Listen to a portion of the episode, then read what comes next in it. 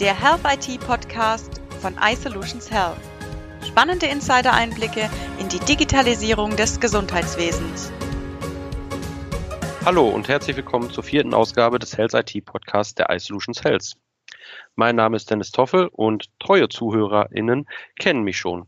Für alle Neuen, schön, dass ihr da seid. Ich bin 34 Jahre alt und arbeite in der Vertriebssteuerung der iSolutions Health. Im heutigen Gespräch zum Thema medizinische Portale darf ich gleich zwei Gesprächspartner begrüßen.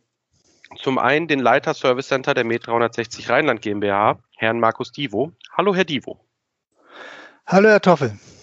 Sowie die Vertriebsleiterin unseres Unternehmens, Frau Petra Janssen. Hallo, Petra. Hallo, Dennis. Hallo, Herr Divo. Hallo, Frau Herr, Janssen. Herr Divo, stellen Sie sich und die Med 360 Grad doch bitte mal kurz unseren Zuhörerinnen in zwei bis drei Sätzen vor. Ja, mein Name ist Markus Divo. Wie schon gesagt, leite ich das Service Center der Med 360 Grad. Die Med 360 Grad ist ein medizinischer Dienstleister im Bereich Orthopädie, Radiologie, Strahlentherapie, Neurologie mit Keimzelle in Leverkusen. Mittlerweile sind wir bundesweit unterwegs. Wir haben Standorte in München, Stuttgart, Wismar, Hof dazu bekommen, sodass wir mittlerweile ein relativ großes Einzugsgebiet haben. Sehr schön, vielen Dank. Petra, würdest du dich bitte auch in zwei bis drei Sätzen ganz kurz vorstellen? Ja, gerne. Mein Name ist Petra Janssen. Ich bin seit über 25 Jahren im Gesundheitswesen unterwegs und auch bei der iSolutions und bin dort verantwortlich für den Vertrieb und Marketing in leitender Funktion. Super, vielen Dank. Dann würde ich auch direkt mal in die Thematik einsteigen. Wir haben schon gesagt, medizinische Portale. Da würde es wahrscheinlich zunächst helfen, die vielfältigen Portalarten, die so durch den Raum kursieren, etwas einzuordnen. Da bin ich bei meiner Recherche durchaus auf verschiedene Begriffe äh, gestoßen. Patientenportale, Terminportale, Bewertungsportale, Ärzteportale, Servicestellen und, und, und. Bring doch mal bitte Licht ins Dunkle, Petra. Wie unterscheidet man die verschiedenen Portale? Ja, sehr gerne, Dennis. Also bei den Arztbewertungsportalen äh, bietet, äh, oder die Arztbewertungsportale bieten im Internet die Möglichkeit, Ärzte, wie das Wort schon sagt, äh, zu bewerten. Wobei dabei wichtig ist, ist es häufig nicht die Bewertung der medizinischen Leistung oder auch die fachliche Qualität, sondern äh, primär geht es da um subjekt subjektive Bewertung. Das heißt, äh, habe ich mich in der Einrichtung entsprechend wohlgefühlt.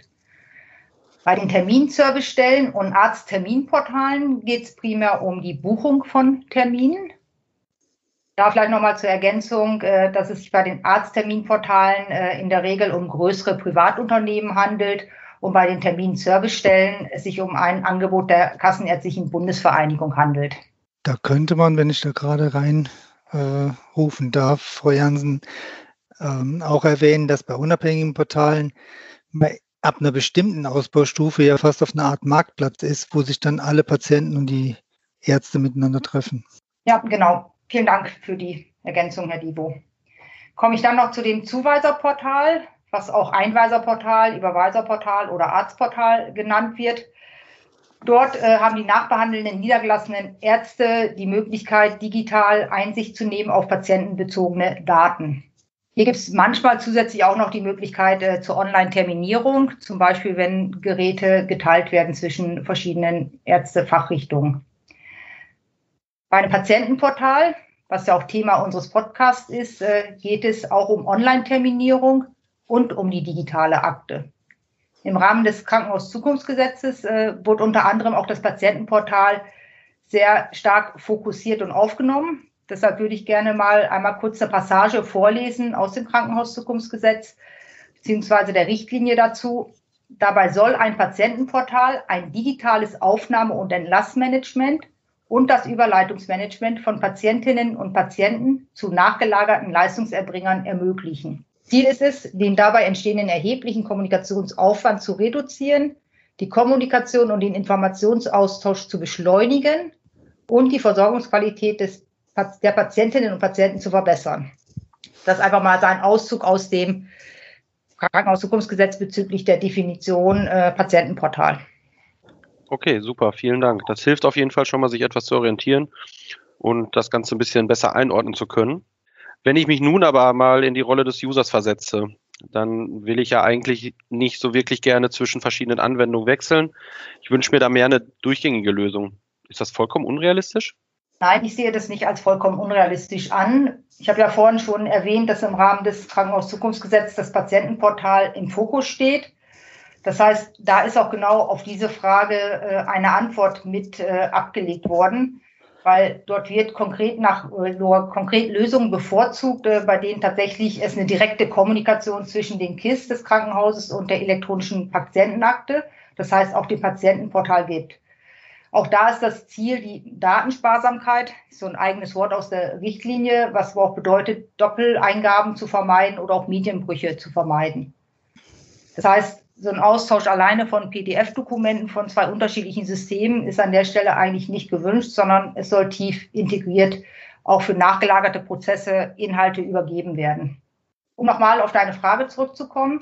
Ja, es ist realistisch, dass der Anwender in der Klinik, Radiologie oder Labor eine durchgängige, intuitive Oberfläche bekommt. Daran arbeiten wir als iSolutions.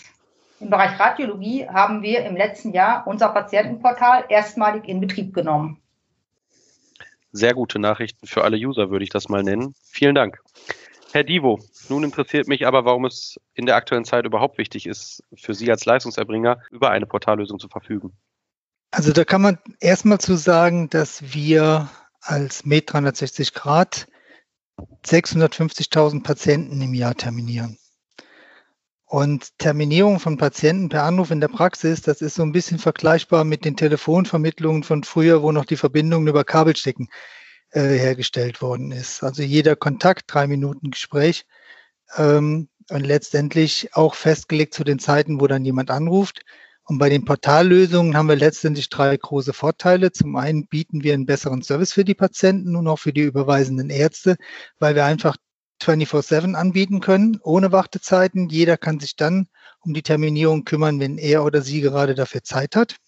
Das zweite ist ebenso wichtig. In der Arztpraxis sollte man sich auf das Wesentliche konzentrieren können und das ist die optimale Patientenbetreuung. Und der Aufwand für nichtmedizinische Administration, der sollte da halt so weit wie möglich reduziert werden. Und drittens, wir müssen für zukünftige Weiterentwicklungen lernen und auch optimieren. Zum Beispiel geht es darum, die Integration von mehreren Arztpraxen bei der Betreuung von einem Patient. Da werden wir Lernkurven fliegen müssen im Umgang mit neuen Medien, Vorbereiten von Themen wie elektronische Patientenakte, Integration von besonderen Versorgungsverträgen zwischen Krankenkassen, Ärzten und Patienten. Mhm. Ich fand vor allem den Vergleich mit dem Kabelstecken sehr schön. Vielen Dank dafür. Sie haben jetzt schon so ein bisschen was aufgezählt, aber könnten Sie vielleicht nochmal explizit die Vorteile eines digitalen Portals konkretisieren? Also im Prinzip wie eben genannt. Einmal die Kommunikationszeiten werden halt 24 Stunden, sieben Tage die Woche ähm, sein und damit halt den normalen Kommunikationsablauf entzerren.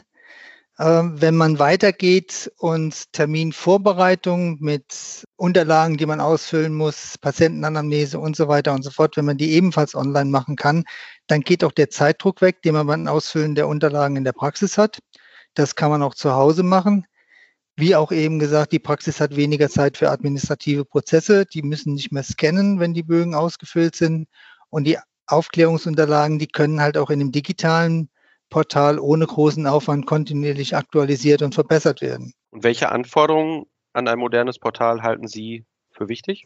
Also meine angestrebte Idealumgebung ist eine komplett papierlose Kommunikation, selbstverständlich unter strikter Einhaltung der Datenschutzvorschriften die hinsichtlich der Anzahl der Beteiligten, Patienten wie zuweisende Ärzte äh, skalierbar ist. Das heißt, ich kann als Patient von Arzt A zu Spezialist B gehen, die Überweisung wird schon digital übermittelt. Und der Arzt kann dann noch externe Kollegen konsultieren. Und alle haben selbstverständlich mit meiner Zustimmung Zugriff auf die relevanten Informationen wie Befunde, Bilder und natürlich einschließlich mir selbst. Technisch müssen die Portale mit allen gängigen Betriebssystemen auf mobilen und auf Standgeräten aller Hersteller möglichst ohne Einschränkungen nutzbar sein. Das ist, glaube ich, eine Herausforderung, ähm, die wird sehr, sehr schwierig zu lösen sein. Aber wir können nicht davon ausgehen, dass jeder mit seinen mobilen Geräten oder auch zu Hause mit den PCs immer auf dem aktuellen Stand der Technik ist. Das ist sicherlich richtig und ich finde, die Punkte sind auch gerade als Patient sehr gut nachvollziehbar. Vielen Dank dafür. Petra, wie siehst du das? Sind die Anforderungen grundsätzlich auch auf Labor und Klinik übertragbar oder siehst du da eher noch abweichende Anforderungen? Also allgemein sind das, äh, was Herr Divo gerade gesagt hat, als äh, Anforderungen äh, sicherlich auch übertragbar auf Labor und Klinik als solches. Aber selbstverständlich haben gerade Bereiche wie Klinik und Labor noch abweichende Besonderheiten. Wenn ich mal in den Bereich Klinik reingehe, da gibt es äh, zum Beispiel zusätzlich noch äh, das sogenannte Überleitungsmanage Überleitungsmanagement von Patientinnen und Patienten an nachgelagerte Leistungserbringer. Das ist, glaube ich, äh, im Vergleich zu einer Radiologie etwas ausgeprägter.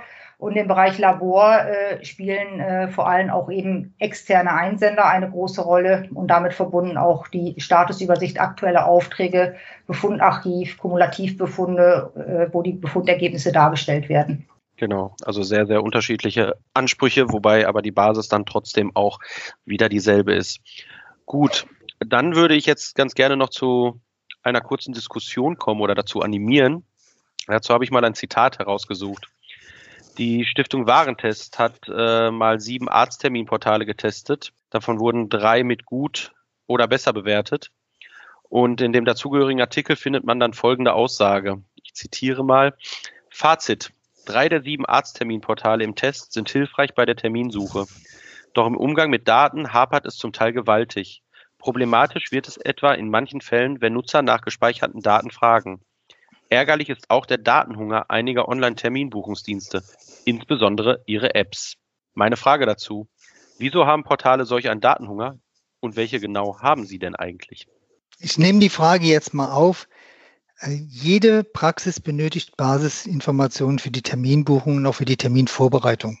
Also man muss sich vor Augen führen, ein Michael Müller in Hamburg oder im Ruhrgebiet, der muss halt eindeutig identifiziert werden können, um eine fehlerhafte Zuordnung zu einer Patientenakte zu vermeiden. Mhm. Des Weiteren sollte es halt auch möglich sein, den Patienten zu kontaktieren. Also wenn jetzt eine Terminverschiebung oder Absage anstehen würde, brauche ich eine E-Mail-Adresse oder im Idealfall auch eine Mobiltelefonnummer. Ähm, jetzt haben wir unser Patientenportal im Bereich Radiologie die Frau Jansen hat das ja eben schon angemerkt, in Betrieb genommen. Und da ist halt auch das Thema rechtfertigende Indikation, sprich die Informationen auf der Überweisung, Verdachtsdiagnose, Befund, Untersuchungsauftrag sind halt auch für den Radiologen wichtig zur Stellung der rechtfertigenden Indikation für die Untersuchung. Und am Ende müssen wir sicherstellen, dass der Befund an den richtigen überweisenden Arzt wieder zurückübermittelt wird. Also das sind die Daten, die wir abfragen, das nimmt eine bestimmte Zeit in Anspruch, um das auszufüllen. Äh, und von daher hat man vielleicht auch das Gefühl, dass das Datenhunger ist. Letztendlich brauchen wir das einfach, um die Untersuchung sauber durchführen zu können. Das unterscheidet sich im Prinzip ja auch gar nicht zu dem, wie es manuell laufen würde. Das sind ja Daten, die zwingend notwendig sind. Klingt für mich total nachvollziehbar. Aber worauf ist denn für Sie als Leistungserbringer nochmal ähm, bei der Suche nach einem Portal zu achten? Worauf legen Sie da Wert? Also wir haben diesen Prozess ja durchlaufen, mit verschiedenen Anbietern geprüft, wer da in Frage kommt. Und eins muss man halt sagen, man muss sich über seine eigenen Anforderungen im Klaren sein. Und die unterscheiden sich je nach Fachrichtung, Praxisgröße, Praxisstruktur definitiv. Also da hat jeder, jede Arztpraxis oder jedes Unternehmen hat da andere Anforderungen. Für uns war wichtig, wenn Online-Buchung, dann hätten wir gern keine manuelle Terminübertragung in das Arztinformationssystem durch die Drehstuhlschnittstelle. So haben wir die Teammitglieder hier bezeichnet, die dann Sehr halt von dem einen System ins andere übertragen haben. Dafür müssen dann, wenn wir automatisch durchbuchen wollen ins System, ohne dass manuell interveniert wird, müssen sämtliche Terminmöglichkeiten mit unterschiedlichen Untersuchungsdauern äh, für eine Automat automatisierte Buchung konfigurierbar sein. Also wir haben da auch den Terminbroker angeschlossen, den wir auch bei uns im Service Center benutzen. Letztendlich ist das Portal nichts anderes als eine zusätzliche Kraft im Service Center. Und dann muss man sich halt auch die Frage stellen, make or buy. Also schließt man sich einem Portal an, profitiert man von den Ideen anderer? Das ist mit Sicherheit richtig. Äh, man hat natürlich selbst weniger Einfluss auf die zukünftige Entwicklung, sprich die technische Roadmap und auch auf die Interessenlage.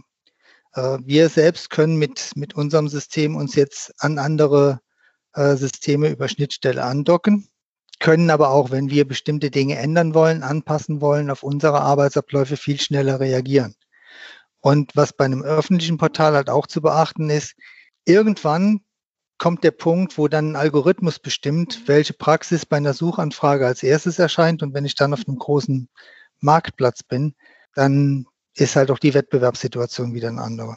Ich würde äh, Herrn Divo da komplett äh, zustimmen und äh, hätte an der Stelle noch vielleicht ergänzend äh, die Empfehlung, äh, es war jetzt sehr viel der Fokus äh, der Online-Terminierung äh, mit reingebracht worden, aber auch für weitere Daten, äh, die dort eingegeben werden, dass man überlegen muss, dass man diese auch tatsächlich in die Folgeprozesse sinnvoll weiterverarbeiten kann, sodass halt dort eben kein manueller doppelter Aufwand entsteht, sei es eben bei den Überweisungsscheinen, die Inhalte dann auch entsprechend in die Folgeprozesse äh, zu übernehmen und bereitzustellen. Ja, ich glaube, durchgängige Prozesse machen das Leben an vielen Stellen einfacher. Dem würde ich zustimmen. Und insgesamt waren da, glaube ich, jetzt sehr viele Punkte bei, die sehr aufschlussreich waren. Ähm, gerade auch, glaube ich, der Punkt mit den Algorithmen ist äh, etwas, was ja an der einen oder anderen Stelle vielleicht zu wenig auch bedacht wird manchmal. Deswegen finde ich das einen sehr guten Hinweis. Um das ganze Thema nun äh, langsam abzurunden, habe ich noch ein, ein weiteres Zitat rausgesucht. Dabei geht es um den Artikel Stärkung für Ärzte und Patienten der Süddeutschen am 1. März 2016 von Kim Björn Becker verfasst. Und dabei hat er über das BGH-Urteil zu Bewertungen auf Ärzteportalen berichtet. Ich zitiere nochmals.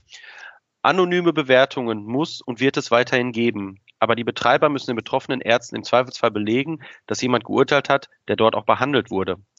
Denkbar ist schließlich, dass sich Konkurrenten im Netz gegenseitig mit schlechten Bewertungen desovieren oder sehr begehrte Patienten abspenstig machen könnten.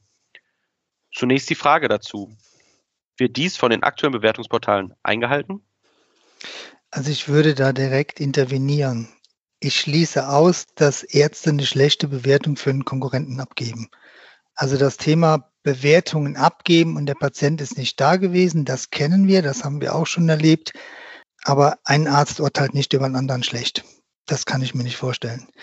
Wortwahl und Tonfall bei einer Bewertung lassen mit Sicherheit Rückschlüsse auch auf die Echtheit zu. Und wenn man sich unschlüssig ist, wenn man selbst Arzt oder betroffener Arzt ist, dann kann man ja beim Portalbetreiber äh, nachfragen. Ich denke auch, dass Bewertungsportale die Regeln äh, einhalten und wenn man so ein bisschen die Presse verfolgt, es gibt immer mal wieder äh, Urteile, wo Ärzte gegen Bewertungsportale klagen, äh, aber auch dort äh, häufig Bewertungsportale Recht äh, bekommen, dass dort tatsächlich die Veröffentlichung auch äh, stehen bleiben darf. Mhm. Ich glaube, das ist auch ein wichtiger Punkt. Trotzdem stellt sich mir an der Stelle nochmal eine Frage, wobei die ja fast schon wahrscheinlich so ein bisschen rhetorisch ist. äh, aber sollte man sich als Patient auf diese Bewertung verlassen? Also Bewertungen sind Indikatoren. Und man muss sich halt auch vor Augen führen, dass Negativerfahrungen eher motivieren, sich die Arbeit zu machen und eine Bewertung zu schreiben. Und man sollte da auch dann den Kontext nie aus den Augen verlieren. Arztpraxen, wenn ich jetzt die Krise nehme, äh, Corona-Krise, äh, dann sind die genauso belastet wie die Patienten und das wird dann bei der einen oder anderen Beurteilung vielleicht vergessen. Ja, vielleicht auch da von meiner Seite nochmal, es Bewertungen würde ich auch so einstufen, äh, egal ob jetzt eine Patienten oder von Patienten eine Bewertung für Ärzte ist. Es ist bei allen Bewertungen auch für Restaurants oder für Unterkünfte, dass man da äh, ein bisschen aufpassen muss, wie man sich darauf verlässt. Äh, je höher die Anzahl der Bewertungen ist, desto eher würde ich mich persönlich auf eine Bewertung auch verlassen. Das stimmt. Hinterfragen hilft immer. Gut. Ähm, und Herr Divo, dann noch eine letzte Frage an Sie zu diesem Zitat. Welche Bedeutung haben solche Bewertungen für Sie? Also sie sind Rückmeldungen und man sollte sie als konstruktive Kritik aufnehmen und man sollte sie vor allem ernst nehmen. Also wir nehmen die auch in unser Beschwerdemanagement auf und wir nehmen noch zu den Patienten Kontakt auf und sprechen mit denen. Lob freut einen, aber für mich persönlich war Kritik bisher immer hilfreicher, besser zu werden. Das ist doch ein wunderbarer Schlusssatz, hätte ich beinahe schon gesagt. Ja, ich würde mich an der Stelle erstmal sehr herzlich bei Ihnen beiden bedanken für das sehr informative und aufschlussreiche Gespräch. Und ich denke, äh, die ZuhörerInnen haben sehr viel Neues erfahren. Ich auch an der einen oder anderen Stelle, war für mich auch sehr interessant. Zum Abschluss dieser Folge würde ich gerne noch eine allerletzte Frage stellen, die wir all unsere Gästen stellen. Wir träumen uns mal ein wenig davon. Herr Divo, Frau Jansen, wo wären Sie jetzt am liebsten, wenn es keinen Lockdown gäbe? Was ist oder was wäre Ihr Traumreiseziel? Ich fange an, Frau Jansen. Äh, die Bayer de Silencio in Cestri Levante an der ligurischen Küste. Mhm, sehr schön. Ja, bei mir ist es nicht ganz so einfach. Ich träume von einer Fernreise, aber ich äh, bin noch nicht ganz entschieden, ob es äh, Alaska, äh, Island, äh, Kambodscha oder Mexiko wird. Haben wir nicht gerade genug Schnee bei deinen ersten beiden Zielen? Die waren im Sommer auf der äh, Hitliste, als es so extrem warm war. Deswegen wollte ich sie aber nicht in Vergessenheit geraten lassen. Okay, nein, also ich glaube vor allen Dingen Alaska ähm, ist mit Sicherheit eine Reise wert. Ja, sehr schön. Und dann bedanke ich mich nochmal recht herzlich. Ich hoffe, unsere Zuhörerinnen hatten es, hat es genauso viel Freude bereitet wie mir. Und in der nächsten Episode im März begrüßt euch dann wieder meine Kollegin Linda. Diesmal mit dem Thema KI-gestützte Befundung. Ich denke auch ein sehr spannendes Thema. Künstliche Intelligenz treibt sehr viele um. Und natürlich nochmal der Hinweis, diese und alle weiteren Folgen können jederzeit über iSolutions.de, Apple Podcasts, Spotify, Google Podcasts, Deezer und Amazon, Amazon Music abgerufen werden. Ähm, selbstverständlich dürft ihr auch gerne das Ganze abonnieren oder mal ein Like dalassen. Und wir freuen uns natürlich auch über Feedback, Fragen oder auch Anregungen, gegebenenfalls auch zu Themen. Und dann zu guter Letzt bleibt mir eigentlich nur noch eine schöne Woche zu wünschen. Bleiben Sie alle gesund und ich verabschiede mich dann bis zu meiner nächsten Folge im April und sage Tschüss. Wir verbinden Ihre Gesundheits-IT für eine durchgängige Digitalisierung ohne Hindernisse.